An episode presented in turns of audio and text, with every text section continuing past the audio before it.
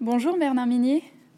Euh, Bonjour. Nous sommes ravis donc euh, de vous recevoir. Bon, malheureusement, euh, toujours pas à la librairie, mais depuis nos studios à Paris pour cette rencontre virtuelle, pour votre dernier roman qui vient de paraître aux, aux, éditions XO, La Chasse. Mhm. Donc pour les lecteurs qui ne vous connaîtraient pas encore, même si, même si maintenant vous êtes une figure incontournable du, roman policier, on rappelle que vous êtes l'auteur d'une série donc, de sept livres qui mettent en scène le commissaire, le commandant pardon, Martin Servaz et aussi deux, deux, autres romans indépendants de la série, Une putain d'histoire et M, le bord de l'abîme.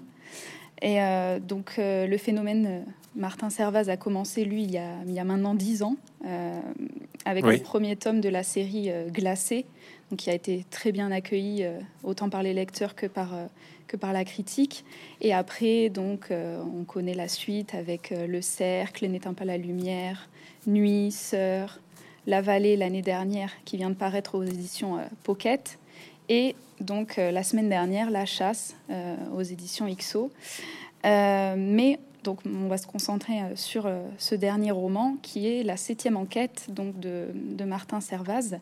Euh, on va parler un petit peu de l'intrigue, mais on, ne va pas trop en dire non plus pour pas pour pas gâcher le suspense.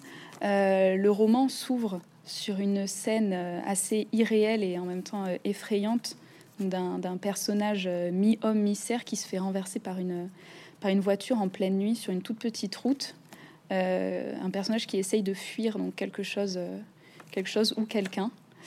Euh, voilà le, début, j'ai bien, j'ai bien résumé. Oui, on peut aussi ajouter que il, est nu, ce personnage. Et puis on peut, on peut le dire, hein, c'est pas spoilé, que il a gravé sur la poitrine le mot justice. Voilà. Et en effet, il a l'air très effrayé, en train de, fuir quelque chose ou quelqu'un dans cette forêt, oui. D'accord. Euh, beaucoup de vos romans commencent par des scènes euh, assez marquantes. Donc, on se rappelle notamment avec euh, Glacé, avec le, corps de ce cheval dans la montagne, mais aussi avec le, dernier La Vallée, donc le meurtre assez sanglant d'un homme. donc, pourquoi cette envie d'ouvrir vos romans par des scènes comme ça assez marquantes? Ben, Au fond, c'est parce que c'est un peu comme, comment dire, pour, pour pour trouver une image euh, un peu frappante. C'est comme si mon lecteur ouvrait le livre un peu endormi et je lui mettais une grande gifle qui tout d'un coup le réveille euh, et, l'oblige à, il ouvre grand les yeux et là tout d'un coup il est attentif euh, à tout ce qui va suivre. Donc en fait c'est une espèce de grosse claque qui, qui pour réveiller le lecteur et pour lui dire tiens-toi prêt parce que ça va secouer quoi. En gros c'est ça l'idée. Et je le plonge la tête la première dans l'histoire et je fais autant que faire se peut en sorte que qu'il émerge de cette histoire que vers la dernière page. C'est un peu ça le, principe. D'accord. C'est ça que vous attendez aussi en tant que lecteur, une scène euh, qui marque, euh, une scène choc? Moi, j'aime beaucoup quand, un livre commence par, par, quand ça me prend au tripes d'emblée. D'ailleurs, c'est valable aussi pour une série, pour, pour, pour, pour tout, tout un, tas de choses. Euh, moi, j'aime qu'on m'embarque, j'aime qu'on m'entraîne, j'aime que et, puis le thriller, c'est aussi énormément basé sur, fondé sur les émotions. Donc euh, voilà, c'est une façon de, c'est un peu programmatique. C'est une façon d'annoncer la couleur, quoi. De, de, dire, de faire en sorte que le lecteur soit prêt et s'attende à à peu près à tout, euh, ce qui est possible. Euh, mais voilà, c'est moi j'ai fait ça depuis effectivement glacé, depuis le premier roman. Et, euh, et c'est un peu ma marque de fabrique. Je suis pas sûr à le faire, évidemment. Mais oui, j'aime beaucoup les prologues et, et, et, quand je regarde une série télé, le pilote aussi est fondamental pour savoir déterminer si je vais continuer à regarder la série ou pas. Parce que je suis quand même un, grand consommateur de séries télé. C'est pareil pour les romans, c'est pareil pour les films. Il y a ce côté, euh, j'aime quand ça cogne d'emblée, oui. Euh, mais vous avez, vous avez, dit récemment aussi dans une interview que qu'en tant que lecteur, vous lisez pas énormément de, de polar et pas de polar contemporain surtout. Oui, alors il y, a même, il y, a même, quelque chose qui est sorti avec un titre qui disait l'auteur de polar qui ne dit jamais de polar. Alors j'ai jamais dit ça et ça m'a un peu scotché. Et puis en plus ça a bien circulé hein, parce que c'était mm. une dépêche AFP donc. Euh, et en fait c'est pas vrai, j'en lis, j'en lis peu. C'est pas vrai que j'en lis par rapport à certains de mes confrères qui ne lisent quasiment que ça. Euh, moi, je lis beaucoup, beaucoup d'autres choses et, donc ça me laisse pas non plus le temps de lire euh, que des polars et de lire énormément de polars. Je lis euh, mes confrères, je lis aussi ceux qui sont un peu des, des, des, amis ou, ou, des comme des gens comme Franck Tillier, comme Sonia Delzongle, comme Michel Bussy, comme René Manzor, comme Olivier Norek, tous ces gens-là que je connais un peu. Bon, évidemment, Jean-Luc Bizien et d'autres, je les lis, évidemment. Euh, et puis je lis aussi, j'ai beaucoup lu les classiques euh, à une époque, mais est-ce que, mais alors là, par contre, ça, dépasse tellement le genre en question. Les des gens comme Edgar Allan Poe, comme Chandler, comme euh, Conan Doyle, comme Simenon, bien sûr. Simenon, c'est fabuleux, mais est-ce que c'est encore du polar? Et puis est-ce que c'est vraiment important? On s'en fiche hein, finalement à quel genre ça appartient. Euh, donc j'en ai lu, j'ai une bibliothèque qui est consacrée qu'à ça. J'ai plusieurs bibliothèques euh, dans ma maison et en fait elles sont réparties en fonction des, des genres. Donc il y a une bibliothèque un peu généraliste pour le dire comme ça où on trouve à la fois de, la fiction, non seulement la littérature française, mais beaucoup de littérature étrangère, parce que je suis un gros lecteur de traduction, donc euh, il y a à peu près tout, l'allemande, l'anglaise, l'américaine, l'espagnole, l'italienne, etc., la japonaise. Euh, on y trouve aussi de la poésie, on y trouve du théâtre, on y trouve euh, de la philosophie. Et puis j'ai une bibliothèque plus petite, c'est vrai, où il y a que du polar. Et euh, à l'étage, euh, j'ai une autre bibliothèque euh, assez importante où il y a du fantastique et de la science-fiction, ce genre de choses-là. Donc voilà, je, lis un peu tous les genres. Je lis assez peu de polar, mais j'en ai quand même lu pas mal. quand je regarde, je fais le bilan de ces dix dernières années, j'en ai quand même lu pas mal, en tout cas beaucoup plus que je n'en lisais avant d'écrire Glacé. pour revenir à cette scène, à cette scène d'introduction, et même euh, dans mhm. tous vos romans, vous avez une écriture qui est assez visuelle. Il y a un côté vraiment euh, cinématographique euh, un petit peu dans votre écriture. Est-ce que vous voyez la scène avant de l'écrire ou, ou ça vous vient au, moment, au moment de l'écriture? Les deux en même temps. mais oui, mais c'est c'est un peu comme si je tournais un film au fond. Euh, et c'est non seulement, d'ailleurs, non seulement c'est visuel, mais c'est aussi sonore. Et très souvent, les bruits sont importants. Et puis un peu aussi les autres sens. Hein. On le voit dans, dans cette, ce prologue où euh, il sous cette capuche en peau, on peut le dire, hein, cette mm. capuche en peau qui avec de grands bois de serre, il a beaucoup de mal à respirer. Euh, il le dit lui-même, ça sent mauvais là-dessous, etc. Euh, il entend des bruits dans la forêt parce qu'il fait très noir. donc je, stimule un peu tous les sens, euh, mais en effet, c'est d'abord l'œil. Euh, des fois, j'ai tendance à dire que je suis un peu. Euh, moi, je vois un peu mes, histoires comme des films, sauf que je suis à la fois le scénariste, le metteur en scène, le directeur de la photo, la script, le, le chef décorateur, et puis finalement aussi le producteur. Et le gros avantage, c'est que j'ai un budget illimité. Ce qui n'est pas du tout le cas euh, quand on fait des adaptations, euh, je peux en témoigner. Oui, euh, Glacé qui avait été adapté en, série Oui, puis on travaille aussi sur d'autres, on a d'autres projets. Moi, je suis sur un projet d'adaptation d'une putain d'histoire, ah. où là, pour le coup, je serai scénariste, ce qui n'était pas le cas dans Glacé.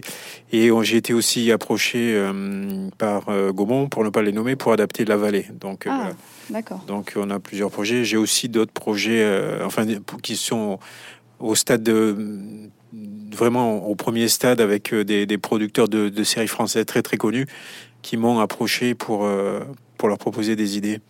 Et comme Jeannet, ça tombe bien. Ah bah, très bien, très intéressant. Euh, donc, et pourquoi justement, comme on parlait de la tête de cerf, donc qui a été mis sur, sur cet homme, pourquoi, le, le pourquoi vous avez choisi l'animal du cerf? On sait que souvent il y a des symboliques dans vos, dans vos romans. Là, c'est un, un, un, animal qui est souvent lié à, Dieu, à la religion. Euh, euh, est-ce qu'il est qu'il y a une symbolique derrière l'animal du cerf? Alors, pas forcément celle-là, mais, euh, mais c'est quand même le, le, gibier noble par excellence, le cerf. c'est moi, je suis totalement contre la chasse à cour. Je trouve c'est ça d'une barbarie absolue. Mais néanmoins, les gens qui participent aux chasses à cour sont euh, en général, euh, c'est pas, je veux dire, c'est pas, euh, c'est entre guillemets le prolétariat de la chasse. Hein. C'est des c'est des, des, des, gens qui, qui, sont en général des grands bourgeois, des, des cavaliers déjà. Des... Voilà, la chasse à course c'est plutôt euh, le fait d'une élite. Et la chasse à course, c'est la chasse au cerf, évidemment. Et hum, donc, il y avait cette idée-là que, au fond, euh, on va. Le problème, c'est que le danger avec ce genre de. C'est de trop en dire par rapport au roman, de trop dévoiler de choses.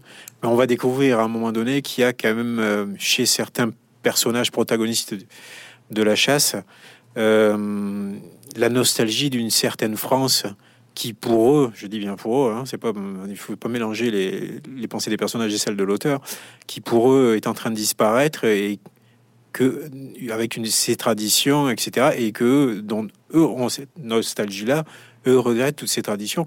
Donc au fond, cette euh, qu'ils aient choisi le cerf comme euh, pour habiller ce, ce pauvre Moussassar, c'est pas tellement étonnant. Je veux dire, c'est pour eux, c'est sans doute des gens qui pratiquent la chasse à cours, des choses comme ça. Mais on va pas en dire plus parce que là, on est en train de dévoiler beaucoup de choses. Oui, on va pas gâcher l'intrigue.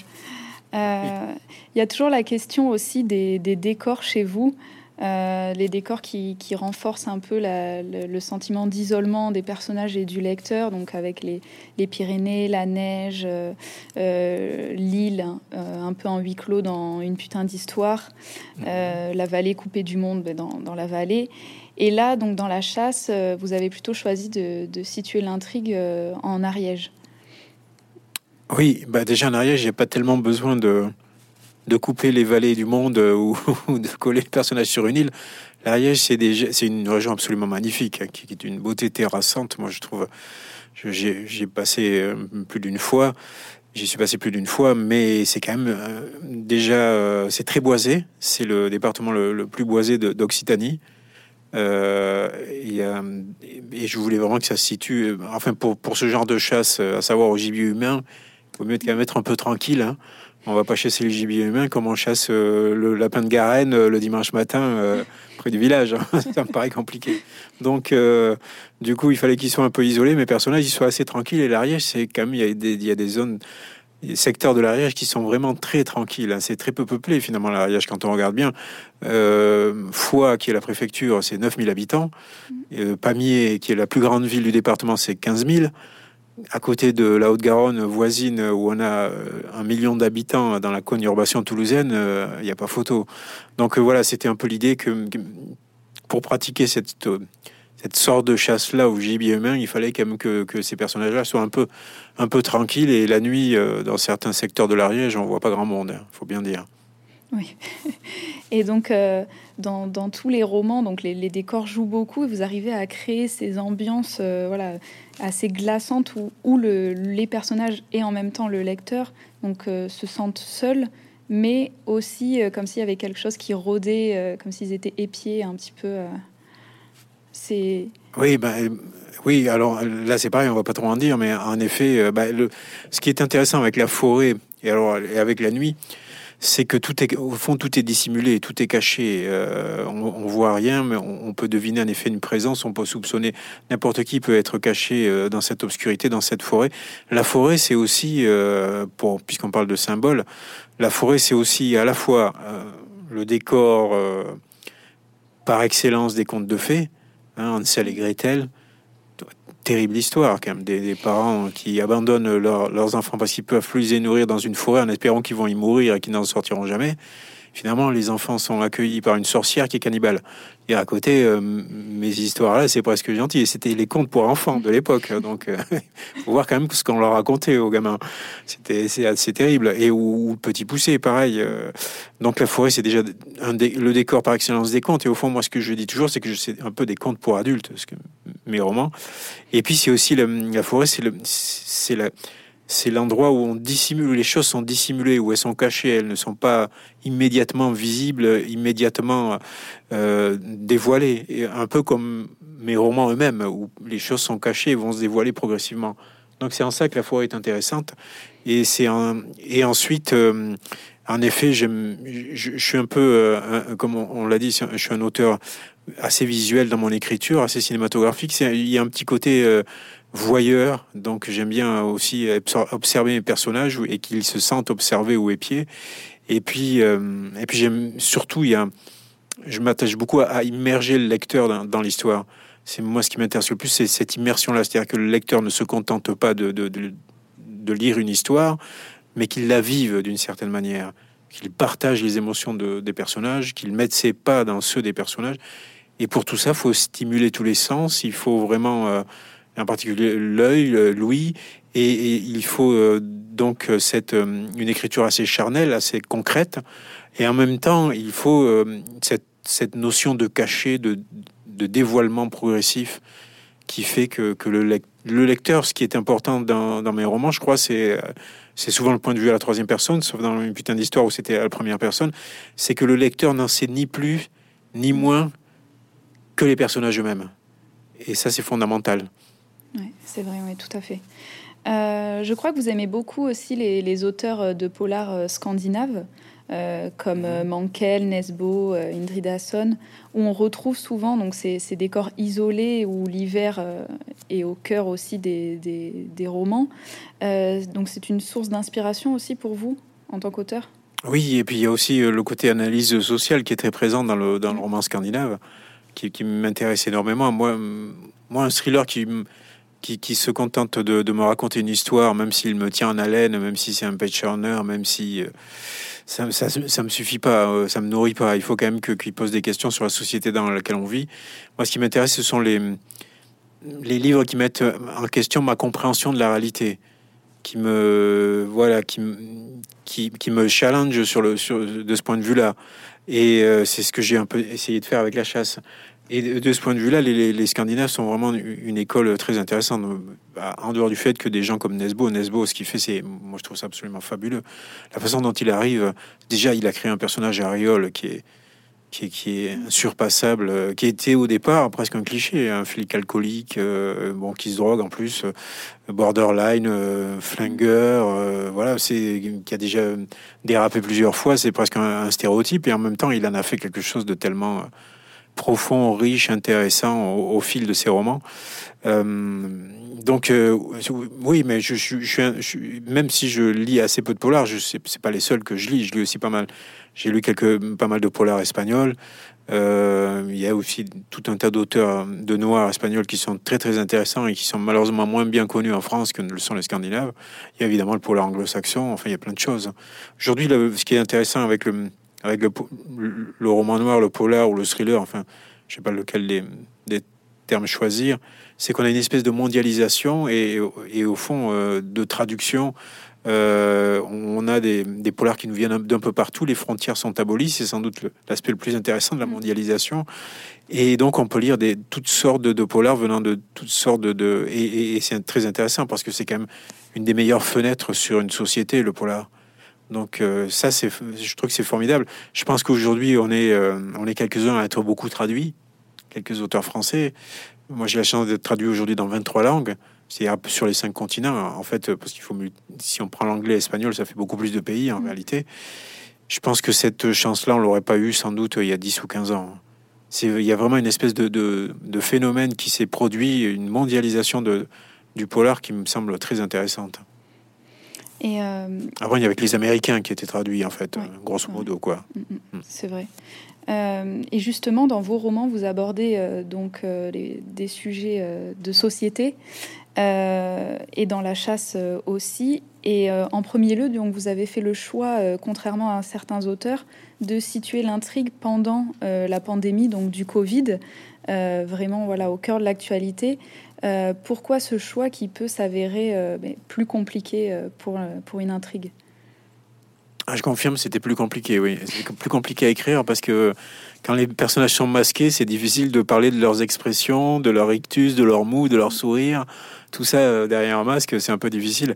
Alors, ils sont pas masqués tout le temps, loin de là. Ils sont masqués quand ils dans des situations sociales où voilà, mais y a énormément de scènes où ils ne le sont pas.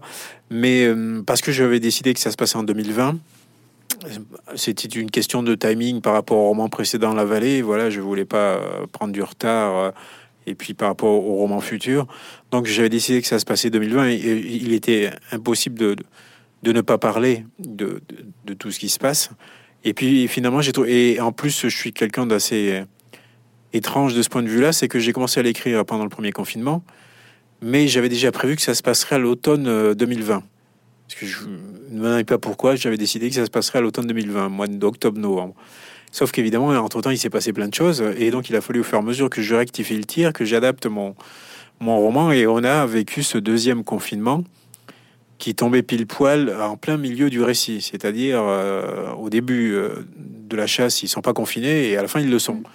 Et, et finalement, ça a été assez intéressant à faire, parce que ça m'a permis aussi de dire plein de choses sur ce qu'on est en train de vivre.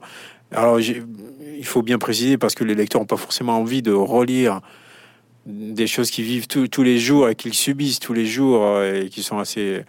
Donc, euh, il faut bien préciser que dans le roman, c'est totalement périphérique, hein, c'est anecdotique, c'est pas du tout le, sujet du livre, c'est pas du tout le cœur du livre. Soit, simplement, effectivement, de temps en temps, les personnes Servaz a un masque ou Samira Chang a un masque, euh, ou bien il y a quand même ce personnage de Samy dont le kebab est fermé depuis des mois, comme tous les restaurants et qui se lamente un peu sur son sort et qui fait de, la vente à emporter, voilà. Et il y a des, choses comme ça, mais ça reste, euh, ça reste périphérique. Oui, tout à fait. Euh, déjà dans la vallée, vous abordiez des, sujets euh, aussi d'actualité avec la montée de la violence au sein de la population et, le manque de confiance entre la population et la police et ses représentants. Et dans la chasse, vous allez encore plus loin dans ces sujets-là. Et vous abordez aussi euh, donc les, problèmes des attaques, euh, des attaques euh, contre les policiers et aussi les questions de racisme au sein de la police. Donc ce sont des sujets qui sont voilà vraiment au cœur des préoccupations, au cœur des débats. C'était inévitable pour vous d'aborder ces, sujets-là? Oui, ma Servaz étant mes personnages principaux étant des policiers, Martin Servaz, mais aussi Samira et puis Vincent, espérant Dieu je pouvais pas ne, pas. C'est un métier qui est de plus en plus difficile à exercer. C'est un métier qui est de plus en plus scruté aussi, de plus en plus regardé pour le meilleur et pour le pire, mais pour le meilleur parce qu'effectivement, la population a un droit de regard sur la façon dont, les fonctionnaires de police travaillent. Et mais c'est un métier qui est devenu tellement compliqué. Déjà, il manque de moyens. Ils sont un peu livrés à eux-mêmes. Euh, ils sont confrontés à une société qui est, quoi qu'on en dise, est de plus en plus violente, et, ça serait, et je pourrais le démontrer en, très peu de temps. Euh, par exemple, en, signalant que les tentatives d'homicide en France ont été multipliées par trois entre les années 2000 et aujourd'hui. Euh, on a le taux d'homicide en France, un taux d'homicide qui est deux fois supérieur à celui de l'Allemagne, de l'Espagne ou de l'Italie, n'en déplaise à une série comme Gomorrah. Euh, on a, euh, enfin vraiment, on a eu par exemple rien qu'à Toulouse 32 règlements de compte mortels en deux ans, ce qui était évidemment, ce qui est énorme, ce qui est terrible et ce qui n'était pas le cas avant. Donc on a une montée de la violence, on a, on a une société qui est de plus en plus à cran et après ce qu'on est en train, avec ce qu'on est en train de vivre, c'est pas étonnant, qui est de plus en plus, euh, de moins en moins dans le dialogue, de plus en plus dans une culture de l'affrontement, de plus en plus déchirée et fracturée aussi, on le voit. Et tout ça, les policiers sont en première ligne. Ils sont, c'est comme les, soignants d'une certaine manière, c'est la première ligne. C'est eux qui prennent ça en pleine figure les premiers. Donc, je, je, je, voulais vraiment parler de, de, tous ces sujets-là. Et puis, euh, et puis j'ai la sensation, avec les réseaux sociaux, avec Internet, avec plein de choses, que le réel petit à petit disparaît. Euh, c'est-à-dire qu'il disparaît derrière le fantasme, il disparaît derrière la simplification en outrance, celle des tweets en 140 caractères par exemple, il disparaît derrière la caricature et aussi derrière l'idéologie. Tout est devenu tellement idéologique aujourd'hui qu'on en oublie presque les faits. Euh, et, au fond, l'esprit du roman, euh, depuis toujours, c'est l'esprit de complexité. C'était Milan Kundera qui disait ça. Euh, quand on ouvre un journal, que ce soit de droite ou de gauche, que ce soit un journal en France, en, Allemagne, en Angleterre, on a toujours les mêmes rubriques, plus ou moins le même vocabulaire, les mêmes goûts artistiques, mm. la même hiérarchie dans les sujets traités, et ça, c'est l'esprit du temps. Mais c'est pas l'esprit du roman. L'esprit du roman, c'est l'esprit de complexité. Le roman, il dit les choses sont plus compliquées que tu ne le penses. Et ça, c'est vrai depuis le premier roman moderne, au fond, qui est Don Quichotte. Quand Don Quichotte sort de sa tour où il croit tout savoir grâce à ses romans de chevalerie, il se percute contre les moulins à vent du réel. Euh, il s'aperçoit qu'il n'y a pas une vérité, mais qu'il y a mille vérités contradictoires. Et c'est ce que c'est ce que le roman, c'est la vérité éternelle du roman, qui a de plus en plus de mal à se faire entendre dans le vacarme aujourd'hui des, des, réponses simples et rapides. Donc voilà, c'est ça aussi euh, qu'un roman doit faire, que ce soit un, roman de genre, thriller ou un autre, c'est-à-dire euh, montrer que les choses sont plus compliquées qu'elles ne le paraissent. et ne pas s'en tenir à des, des, simplifications, des caricatures, des stéréotypes ou euh, donc voilà, c'est ce que j'ai voulu montrer. Euh, j'ai voulu montrer le travail de la police. J'ai voulu montrer aussi la, ce que vivent les gamins dans les cités. Ce que j'ai voulu montrer. Euh, euh, comment la, société française petit à petit s'archipélise et se fracture et se déchire et, vers quoi peut-être on tend. Mais, mais je suis pas un donneur de leçons. De toute façon, là où il y a un donneur de leçons, en général, il y a, un imposteur, hein, on le sait depuis Tartuffe. Euh, et je ne me place pas non plus au-dessus de mes lecteurs. Je suis pas en train de. Non, je me place parmi eux, à la même hauteur qu'eux, et je me pose les mêmes questions qu'eux. Sauf que peut-être j'apporte quelques faits parce que quelques faits, quelques clés de compréhension, quelques éléments parce que j'ai avant d'écrire ce roman, j'ai enquêté, j'ai fait ce travail d'enquête, un peu de journaliste que je fais avant chaque roman. Mais sinon, je me pose les mêmes questions qu'eux et je suis pas là pour apporter la réponse. Je suis juste là pour donner quelques éléments euh, de compréhension à, travers une histoire que j'espère aussi addictive que possible, évidemment. Oui, parce que donc le roman policier est fait pour, euh, comme beaucoup de romans, est fait pour être divertissant, mais pour vous et on voit dans vos romans que ça s'arrête pas seulement là, quoi, pas pas seulement au divertissement. Non, d'ailleurs, je vois pas. moi, pour moi, un, roman qui ne serait que pur divertissement, qui serait juste là pour pour nous permettre de nous évader. Euh, pour moi, je, je, comprends pas, ça n'a aucun intérêt. C'est quoi le but euh, Non, c'est pas, c'est pas la littérature, elle est pas là pour ça. Euh, l'art n'est pas là pour ça. Là, si tant est qu'on puisse parler d'art, en tout cas, moi, je parlerais plutôt d'artisanat en ce qui me concerne. Mais, mais c'est non, non, le, roman, évidemment, c'est pas un, simple divertissement, c'est pas un simple jeu, c'est beaucoup plus sérieux que ça. Sans que les auteurs doivent se prendre au sérieux pour autant Ça, c'est une autre question. Vous abordez euh, aussi, donc, euh, comme vous l'avez dit au début, on retrouve euh, sur le, corps de ce jeune homme gravé le mot justice. Donc, le thème de la justice va aussi être au cœur du livre, mais pareil, on n'en dira pas, pas beaucoup plus pour pas, pour pas gâcher l'intrigue. Mmh. mais est-ce qu'on peut encore compter sur l'État pour rendre la justice ou est-ce qu'il faut faire justice soi-même? Ça, c'est des questions qui sont aussi au cœur de votre roman. Oui, alors non, euh, je ne me pose pas la question de savoir s'il faut faire justice soi-même. Non, je suis évidemment contre la justice individuelle et contre les milices, euh, bien entendu. Mais c'est la question que se posent certains personnages. En tout cas, c'est la tentation qu'éprouvent certains personnages. Et, euh, et, en effet, le constat qui est fait, c'est d'une certaine façon d'un effondrement de l'État, de l'autorité de l'État qui est battue en brèche de tous les côtés et de, de, plein de façons différentes. Et c'est cette question-là de qu'est-ce que qu'est-ce que l'État, qu'est-ce que l'autorité de l'État est-elle indispensable? À quoi sert-elle? Euh, On peut pas on peut pas vivre dans une société sans un contrat social. Il faut un contrat social. Et si on enlève ce contrat social, c'est le chaos, c'est l'anarchie. Et euh, donc, euh, moi, ce qui m'inquiète beaucoup, c'est de voir qu'aujourd'hui, l'autorité de l'État est, remise en question de plein de façons différentes, avec des tentations de, de, plein de groupes différents, de, au fond, de, de décider à la place de l'État ou de remplacer l'État par autre chose, mais je ne sais pas trop par quoi. Et c'est cette, cette société déchirée et fracturée que j'ai voulu vraiment représenter dans La Chasse, oui. Oui. Euh, le livre aussi est, euh, donc du, même si c'est à la troisième personne, du point de vue de, Martin qui lui est policier. Donc forcément, on a mhm. sa vision, euh, sa vision de policier, mais vous arrivez quand même dans le, dans le livre à rester impartial donc sur tous les, les sujets qu'on vient d'aborder. Est-ce que c'est difficile pour vous de ne pas prendre parti? Non, pas trop, parce que je voulais présenter une vision équilibrée des choses, et la seule manière, au fond, de, de, de le faire, c'était de montrer différents points de vue qui sont pas forcément les miens, je le répète.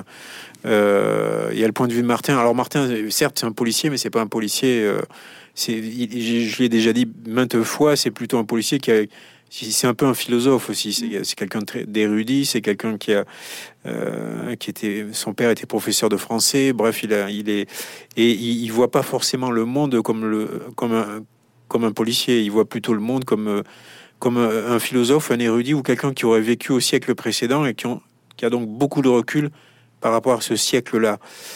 Mais après, il y a point, d'autres points de vue dans le, dans le roman. A le point de vue de Samira qui est un peu plus radical dans, sa façon de, d'exercer son métier de policier. Euh, il y a la façon d'un personnage dont on va pas trop parler, mais qui est là quand même très présent, qui s'appelle le général, qui lui a encore une autre vision de la société française et, et de la nation.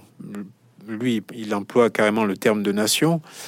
Et, donc, c'est cette multiplicité de points de vue qui permet de donner une vision équilibrée de, questions qui sont en effet euh, parfois assez clivantes, euh, des questions brûlantes et qui peuvent, euh, peuvent parfois déclencher des, réactions émotionnelles, des réactions épidermiques. mais moi, j'ai voulu, dans le roman, je suis pas là pour prendre parti. En effet, je, je, pas, je donne des faits, je présente des faits, je présente une histoire aussi réaliste que possible. Euh, je raconte un peu comment se passe le métier de policier. Je raconte aussi comment ça se passe dans certains, certaines cités, certains quartiers, euh, les difficultés qu'on peut y rencontrer, euh, les difficultés qu'ont les jeunes aussi à, s'imposer dans la société quand on vient de ces quartiers-là. c'est tout ça qui m'intéresse, dont j'avais envie de parler. Et, mais bien entendu, je, je c'est pas un roman à thèse, c'est pas un roman à clé non plus. C'est pas, je suis pas en train de, de démontrer une idée ou de, ou de développer une, idéologie. Moi, je me méfie beaucoup des, des romans qui sont trop polarisés, pour le dire ainsi, politiquement. Euh, quand je vois un roman qui essaie de, de simplifier la réalité pour démontrer une thèse ou une autre, ça, ça m'intéresse pas du tout. Ça me tombe des mains. Du reste, c'est un peu, un peu humain. C'est le cerveau qui veut ça. Le cerveau, euh, la réalité est tellement complexe, le cerveau, lui, veut simplifier les choses. Il a besoin de simplifier les choses pour, pour comprendre, pour avancer. Mais simplifier, on en vient vite à la caricature. Et le roman doit faire la guerre aux clichés et aux stéréotypes. C'est sa première mission. Et donc pour vous, le, romancier doit se tenir en dehors de, tout jugement euh, moral? La morale, ça a toujours produit. Euh, la, alors, tout jugement moral, ça ne veut pas dire qu'il est immoral non plus, bien mm. entendu. Mais, euh, mais la morale, on le sait, ça a toujours produit des œuvres médiocres. La morale, ça a toujours produit des mauvais livres et des mauvais films. Quand on veut donner des leçons à travers une œuvre, de... c'est pas son, c'est pas son rôle.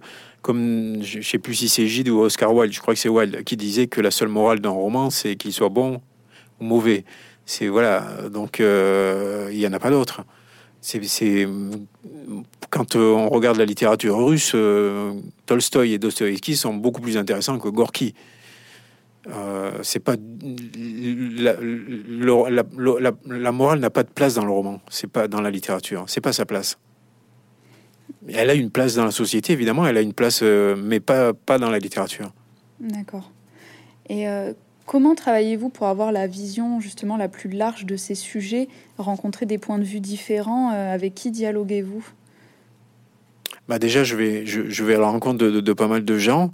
Euh, je leur pose des questions. Je, suis aussi, euh, je connais aussi beaucoup de gens qui, qui, euh, exercent le métier de policier, qui vivent dans certains quartiers de Toulouse, qui, qui ou bien des journalistes aussi, hein, qui sont très très près de cette réalité-là. je lis énormément d'ouvrages qui paraissent sur sur ces sujets-là. J'en ai lu beaucoup. J'ai pas fait une bibliographie comme je l'avais fait pour M, le bord de l'abîme. Mm. Parce qu'à même le bord de la sur le sujet de l'intelligence artificielle et aussi comme ça se passait euh, à Hong Kong et ça parlait beaucoup de la Chine, euh, pour, pour, démontrer que je savais à peu près de quoi je parlais, j'avais mis euh, une bibliographie presque complète de tous les ouvrages que j'avais lus et il y en avait, enfin c'était, je crois qu'il y avait plus de 50 livres. Ça avait pris énormément de temps, évidemment. Je me tiens aussi rendu là-bas, à Hong Kong, bien entendu, pour me documenter. Je me rends en général sur les lieux que je décris systématiquement. Donc il y a tout ce travail euh, en amont, tout ce travail d'un peu de journaliste ou d'enquêteur que, et, j'écoute les points de vue des uns et des autres, euh, les différents sons de cloche et je et puis euh, c'est toutes ces réalités là que je les connais aussi. Alors ça a peut-être certes changé, mais moi quand je suis arrivé à Paris, j'ai vécu pendant un an dans un foyer de jeunes travailleurs à Aubervilliers. j'ai vécu pendant deux ans à Ivry-sur-Seine dans une tour de 14 étages. Euh, j'ai pendant 25 ans, je me suis, j'ai pris, euh, j'ai passé trois heures presque chaque jour dans les transports, RER, le métro. Donc voilà, moi la vraie vie, je la connais. Euh, je suis pas une actrice euh, qui sort du cours Florent, qui se retrouve à faire du cinéma à 20 ans et qui va nous expliquer à 50 ou à 60 ce que c'est que la vie et ce qu'on doit penser. Non, merci. D'accord. on va parler un peu plus de Servaz, donc personnage au cœur de ce roman et donc de toute votre série qu'on suit depuis Glacé. Pardon, je disais une actrice, j'aurais pu dire un acteur, hein, mais je, parlais, je pensais à quelqu'un en particulier, c'est pour ça, mais je ne vais pas la nommer. Mais on ne, on ne citera pas de nom. non, non, on est bien d'accord. Donc c'est un, c'est un personnage, euh, donc ce flic très humain, très empathique, euh, dans lequel ben, beaucoup de lecteurs se, se reconnaissent. Euh, donc la chasse, c'est la septième enquête de Servaz, et on mmh. constate une vraie évolution du personnage depuis le tout premier roman. Euh, là, c'est un, un homme nouveau dans la chasse. Nouveau, je sais pas, mais depuis la vallée, en tout cas. Euh. Ben, ben, c'est-à-dire qu'en fait, il a euh, l'histoire de, de, Glacé, ça se passait en, 2008-2009, 2008-2009, et, et celle-ci se passe en 2020. Donc, il s'est passé en gros 11-12 ans entre les deux, et forcément, Servaz, il a vieilli. Euh, mes lecteurs, pour ceux qui me suivent depuis longtemps, ont sans doute vieilli aussi. L'auteur a vieilli, et, forcément, on change. Euh, c'est la vie. Euh, on, arrive à des carrefours, on fait des choix, on prend des directions pas forcément prévues. demain arrive quelque chose qu'on n'avait pas, à, quoi on ne s'attendait pas du tout. et j'aime bien cette spontanéité-là. C'est-à-dire que je fais pas de plan, je sais pas ce que je vais raconter la prochaine fois avec Servaz, je sais pas ce que dans le prochain, ce que sera Servaz dans le prochain roman ou ce qui va lui arriver, j'en sais rien pour l'instant, je ne sais pas du tout. Et, c'est tant mieux parce que c'est comme la vie. Euh, demain, je sais pas de quoi demain sera fait, ni pour Servaz ni pour moi. Et, je pense que cette spontanéité-là, et je pense que c'est aussi pour ça que mes lecteurs aiment bien ce personnage-là, mm. c'est parce que finalement ils n'ont pas l'impression que c'est un, un, truc trop fabriqué, trop formaté. Euh, au contraire, ils ont l'impression qu'il vit il ne se contente pas d'enquêter de, euh, sur des crimes épouvantables. Il a une vie à côté. Il a, et puis, euh, comme vous l'avez dit, euh, depuis la vallée, il y a quand même un grand changement. C'est que c'est plus ce loup solitaire et flanqué qu'il était. Aujourd'hui, il a une compagne, Léa, qui lui apporte beaucoup parce que c'est une femme très, une femme forte, équilibrée, qui est pédiatre, enfin qui s'occupe de d'enfants dans un, qui, qui, est médecin au pôle enfant d'un hôpital toulousain. Et donc, cette, euh, elle, lui apporte un équilibre, elle, elle, lui apporte quelque chose dont il avait sans doute besoin. Et, depuis euh, la vallée, il est un peu différent de ce qu'il était avant. Il est moins solitaire. Il a, puis il a aussi Gustave hein, qui mm. grandit, ce, ce, jeune garçon que lui a confié son meilleur ennemi, Julian Hirtman, dans Nuit, euh, son fils. Son fils et, et donc, il a sans doute, oui, il a sans doute, il est sans doute plus serein, plus, plus posé, moins moins à cran, moins à vif qu'il ne l'était euh, dans certains romans. Mais enfin, il en prend encore plein la gueule, hein, faut pas dire. Euh, il est quand même, je le ménage pas. Oui, justement, on verra euh, dans ce roman qu'il essaye, on ne dira pas pourquoi encore, qu'il essaye de, maintenir un équilibre qui est encore précaire dans sa vie. Il est encore fragile, Servaz? Oui, bah, il sera toujours fragile, je crois. Il, est, il, a, il, a à la fois, il a à la fois une grande force et une, et une certaine fragilité. Et je pense que c'est aussi pour ça que, que les lecteurs l'apprécient, euh, parce qu'ils se reconnaissent euh, peut-être là-dedans. Mais euh, oui, alors il essaie de sa vie privée, euh, on va pas en dire trop, mais mm. il va y avoir quelques turbulences malgré tout. il n'y a pas que, il a pas que l'enquête policière, il y a aussi et, et, et, il essaie de de maintenir ensemble. Il, il est pour, depuis longtemps, pour, pour la première fois depuis longtemps, il a une famille. Il a Gustave, il a Léa. Euh, et, ça, pour lui, et ça, c'est quelque chose auquel il tient beaucoup. Et, il se trouve que dans, dans la chasse, cette, cette amie est un peu en danger également, d'une certaine façon. Mais on va pas en dire plus. Non. Et surtout, on va pas dire comment ça se termine. Ah bah non, surtout pas.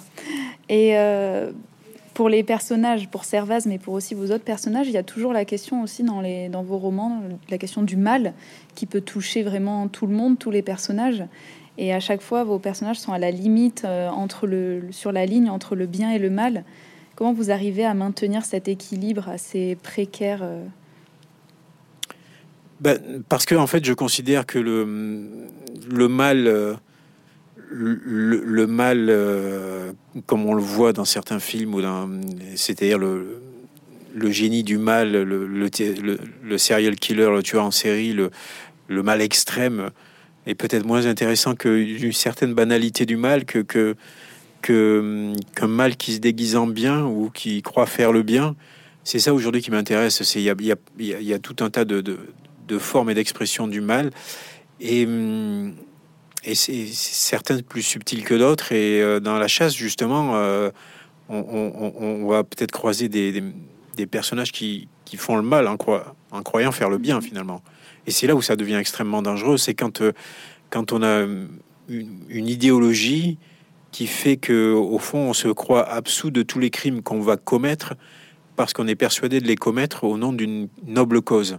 Il n'y a rien de plus dangereux que ça. Quand on est persuadé qu'on va couper la tête euh, à ceux qui nous gouvernent parce qu'il faut faire une révolution, euh, euh, ou bien qu'on peut s'autoriser tel, tel, tel crime, telle, telle horreur parce que c'est au nom d'une cause qui est noble et, d'un futur idéal, soi-disant idéal qu'on rêve, c'est là que le, que le mal devient terrifiant parce que celui qui le commet euh, se, croit absous de, tout, de tous ces crimes et, finalement ne ressent aucune culpabilité.